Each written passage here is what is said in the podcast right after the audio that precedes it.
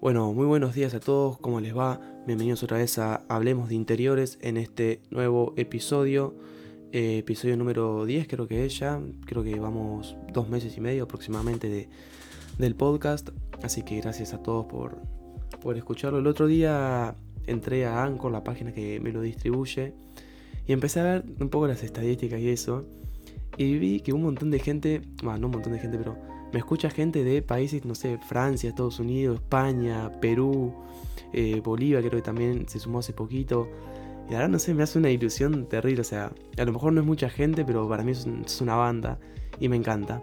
Porque es parte del objetivo que estaba teniendo de expandir, por así decir, eh, el diseño de interiores a lugares donde capaz no se conocían. Así que nada, gracias a todos. Volviendo al tema de hoy, eh, no me acuerdo, ya lo dije, creo que son las 10.06 de la mañana, viernes 20 de mayo. Sí, hoy lo estoy grabando en la mañana y no a la tarde como lo hacía siempre, porque falta la facultad. No está bien, no voy a decir que lo hagan, pero bueno, de vez en cuando no, viene mal. No, le hace mal a nadie. Además tenía, desde que arranqué hasta ahora, tenía creo que una sola falta y con estas dos, así que bueno, está bien, es entendible, voy siempre. Y hoy creo que no había nada relativamente importante, así que dije, bueno, falto, ya está. Aprovecho a dormir un poquito más. Así que bueno, el tema que tengo preparado para hoy es un poco complejo, no de entender, sino de explicar para mí, así que voy a intentar hacerlo de la mejor forma posible, así ustedes lo entienden bien. Que el tema básicamente es el diseño interdisciplinario. ¿Qué es? ¿Para qué sirve? No sé tanto para qué sirve porque no sé si tiene un propósito eh, marcado como tal, pero lo van a ir entendiendo, espero. Em, bueno, el diseño interdisciplinario es cuando básicamente vos necesitas más de un especialista de cada rama distinta del diseño, por ejemplo. Em, ah, no sé, se me ocurre el ejemplo de hacer, no sé, una película. Para hacer una película a lo mejor vos necesitas, por un lado, eh, un diseñador industrial y un diseñador de interiores, no sé, para armar el set o la escenografía de X escena. Después necesitas un diseñador eh, gráfico para diseñar los pósters de la película, los afiches, todo lo que esté relacionado con la publicidad, por así decir, de, la película, en la parte más gráfica. Después necesitas a lo mejor un diseñador de moda o de indumentaria que te haga los vestuarios, eh, la ropa que se van a usar los personajes en la película, ¿me entendés? Entonces, eso es diseño interdisciplinario. ¿Sí? Eh, otro ejemplo que se me ocurre es que no me acuerdo si ya lo dije en un episodio o no.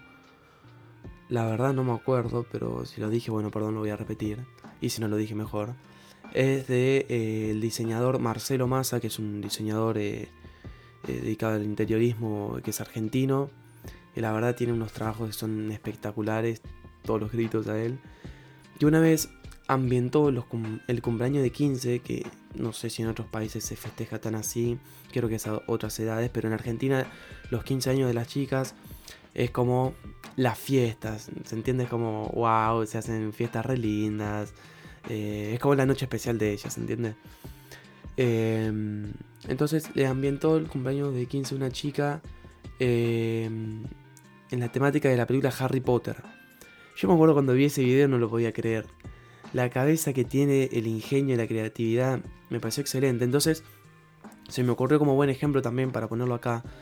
Porque no, no habrá trabajado solo. La verdad no tengo ni idea, no hablé con él, no hablé con nadie que haya estado ahí, pero para mí no trabajó solo porque él, como soy diseñador de interior, está bien, te puede diseñar la idea principal de, la película, cómo van a estar las cosas, no sé qué, te puede diseñar el ambiente, las sillas, la decoración de las mesas, eh, las luces, si va a haber candelabros o no, eh, a lo mejor eh, la iluminación, si va a ser un poco más tenue, más fría.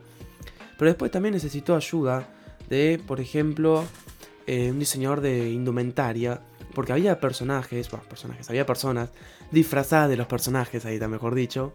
Como por ejemplo Dumbledore, o había varios personajes, no me acuerdo bien ahora quiénes más estaba. alguien les tuvo que diseñar y mandar a hacer los, los disfraces porque están muy bien hechos y las personas eran muy parecidas.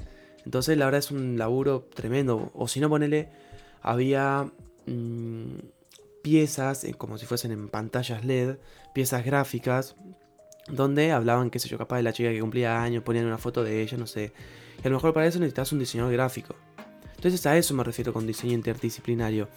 Que básicamente igual si en el diseño, esto me lo dijeron un montón de veces en la facultad, siempre vas a trabajar en un grupo de gente. Siempre, es prácticamente imposible que no. Entonces, siempre vas a necesitar de la ayuda del otro y el otro siempre va a necesitar tu ayuda. Entonces siempre es como una relación así simbiótica, eh, recíproca, recíproca, creo, recíproca, ahí está. Eh, entonces es como siempre todo un conjunto. Eh, puedes tener varios diseñadores de distintas ramas en un mismo equipo o capaz como interiorista a lo mejor tenés a cargo haga, no sé, al carpintero, al electricista, al marmolero, no sé. Pero es todo siempre un grupo de gente y siempre es interdisciplinario. Porque además hace que el propósito final, o sea, la tarea, el trabajo, el proyecto que tengas que hacer, siempre va a salir mejor. Porque todos van a dar su punto de vista y todos van a ayudar y eh, a dar su granito de arena en la parte que son buenos, en la parte que se destacan, en su especialidad. Porque a lo mejor vos te querés mandar a hacer algo que a lo mejor no estás tan aceitado, por así decir, en el tema, y viene alguien que sí lo sabe hacer, entonces como que bueno, tenés la confianza y la seguridad de que alguien lo va a hacer bien porque sabe hacerlo, ¿se entiende? Eh, después una vez me hicieron leer en la facultad una entrevista que le hicieron a Ezio Mancini, que es un diseñador, creo que era industrial, que es italiano, y daba su punto de vista de esto del diseño interdisciplinario, que creo que difiere un poco con lo que conté yo, pero lo voy a leer para que se tenga en cuenta también. Eh, voy a leer textualmente, como si fuese entre comillas, lo que dice la entrevista. Que bueno, eso dice en un momento que en un cierto lugar se da una confusión en la que se entiende el diseño como una actividad interdisciplinaria. Cuando en realidad el proceso es el. es que. El proceso es interdisciplinario, perdón. No la profesión. Él dice, si yo te tengo que enseñar a ser diseñador, no voy a enseñar a ser interdisciplinario. Te voy a enseñar a ser disciplinario en tu disciplina, que es el diseño. ¿Se entiende? Entonces, capaz lo entendí mal, pero va más o menos con lo que les decía. Vos vas a tener tu especialidad. Ojo, hay mucha gente que ya está estudiando, no sé, licenciatura en diseño. Y a lo mejor los amigos familiares le preguntan, ¿diseño de qué? No, no, diseño a secas. Así solo. Entonces, este diseño capaz engloba un poco de todos los diseños. ¿Se entiende? Entonces, Ezio Mancini sigue diciendo que en un proceso de trabajo tendremos a un experto en informática, en negocios, en etnografía, al sociólogo, al especialista en marketing y también estaremos nosotros como diseñadores. Y dice, entonces, ¿qué conocimiento específico aportaremos? Ese es el desafío que tenemos como diseñadores. Dice, creo que nuestra contribución es principalmente el lenguaje del diseño, la dimensión cualitativa, la cultura sobre la calidad. Entonces me, pareció, importante leer esto que dice de la contribución principal que tienen los diseñadores, que esto de, la calidad, de la cualidad, eh, no tanto de la cantidad, sino de, eso de, no sé cómo decirlo bien, de dar un punto de vista y un aporte más eh, cualitativo, que sea mejor, ¿se entiende? Así que nada, la verdad hoy por hoy ya no tengo mucho más para decir, quería explicar un poco por arriba esto y hacerles entender que es importante trabajar siempre en equipo, eh, te caiga mejor o no la gente, pero de eso se trata, de última, de, ir armando vos tu grupo de especialistas, de gente que querés que trabaje con vos, así como que se hace mejor el trabajo y confías en que va a salir mucho mejor tu proyecto. Así que nada, la verdad les mando un abrazo grande, por hoy ya estamos. Hoy se sube más tempranito porque lo grabé más tempranito. Así que nada, les deseo un buen fin de semana a todos. Eh, aprovechenlo, como digo siempre, para pasarlo con su familia, con sus amigos, hacer cosas que les gusten. Eh, así la vida se hace más bonita. Así que nada, disfruten y les mando un beso grande. Nos vemos el viernes que viene.